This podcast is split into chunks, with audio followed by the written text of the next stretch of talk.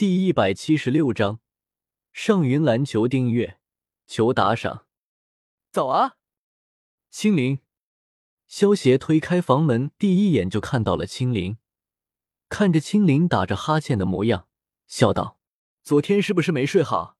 今天我去云岚宗，你就不用去了，在家里补觉吧。”是少爷。哈。青灵听到萧协的话，点了点头，揉了揉惺忪的睡眼，打了个大大的哈欠，转身回去睡觉了。萧协小心翼翼的带好了门，慢慢的走了出去。昨天亚飞的确累惨了，还是不要打扰他睡觉了。庞大的山峰孤独而寂寥的矗立在一片平原之中，高耸如云的山峰犹如剑刃般。隐隐散发着凌厉剑气，直插云霄，在那云雾缭绕中，云韵老朋友来了，还不出来一见？天空中一道白色的流光划过，一道玩世不恭的声音传遍了整个云岚宗。云岚宗深处，云韵的专属修炼大殿之内，柔和的灯火在微风中摇曳着，淡淡的光芒笼罩着大殿。驱逐着殿内缭绕的冰冷。那大殿中央处的一袭白色裙袍，云韵盘坐于蒲团之上，那张雍容高贵的美丽脸颊，此刻却是布满着异样的神情。刚才他觉得好像听到了萧邪的声音。对于萧邪，云韵自己也不知道该如何去面对。每次见到萧邪，都是被他大吃豆腐。可是云韵却生不起气来。反而心中有些欢喜，可是，一想到那蓝嫣然和萧炎有婚约，而萧邪又是萧炎的表哥，他又觉得自己有种老牛吃嫩草的感觉。啊呸！他才不是老牛呢！云韵摇了摇琴手，把这些乱七八糟的的想法给甩出了脑海。自己怎么会突然想起那个坏家伙呢？云韵，我回来了，不出来见见老朋友吗？又是一道熟悉的声音传来。云韵美眸一凝，不是幻听，白色裙袍一挥，顿时化作一道流光飞了出去。云云，好久不见，想死我了。萧邪见到飞来的倩影，张开双臂，将来人拥在了怀里。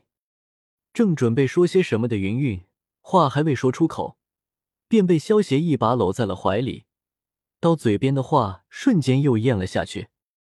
我去！那人是谁啊？把宗主直接搂在怀里，太羡慕，不对，是太放肆了吧？一名男弟子看到天空的两道身影拥在一起，有些羡慕、嫉妒、恨的说道：“要知道，云韵宗主可是云岚宗所有弟子们心中的女神，可是现在被一个男人抱在怀里，太羡慕，不对，是太可恶了。”这位师弟，你是新来的，所以不知道。他可是战神消息啊！以十六岁之龄便成为了五品炼药师，而且逼退了美杜莎女王，拯救云岚宗于水火之中。如果说加玛帝国还有谁配得上我们宗主，恐怕也只有这位大人了吧？一旁的一位女弟子一脸崇拜的看着天空的那道人影，出声说道：“在加玛帝国，萧邪几乎是每一个年轻人心中的偶像，而这位女弟子也是萧邪的爱慕者之一。”他就是战神萧邪，比我想象的还要帅。早就听说萧邪大人和云韵宗主之间的关系不一般，没想到竟然是真的，好羡慕宗主。如果能够和萧邪大人一席寰宇，我愿意减寿二十年。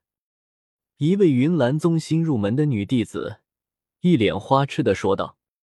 其他的女弟子听到这位女弟子大胆的言论，觉得脸红的同时，心里却又觉得赞同。不管是萧邪年仅十六便成为了五品炼药师，还是堪比斗宗的战力，每一个拿出了都会引起轰动。更何况两个条件放在一起呢？在加玛帝国，萧邪不知道是多少女孩的梦中情人。只要萧邪动动嘴，就会有成百上千的女孩等着萧邪去临幸。就连加玛帝国的皇室，估计只要萧邪一句话，他们都会把自家的公主双手奉上。他们巴不得和萧邪扯上关系呢。关键是萧邪这家伙神出鬼没，行踪不定。他们想把公主送到萧邪床上，也没处送啊。不过，虽然萧协神出鬼没，但是还是拦不住加玛帝国中的那些有心人。萧家的弟子们，很多人在这半年里都有了婚约。虽然不能够和萧协联亲，但是退而求其次，和萧家联姻也是一样的吗？所以他们就把主意打到了萧家的弟子们身上，把自家的女儿嫁入了萧家。反正萧协是萧家的人，和萧家扯上关系。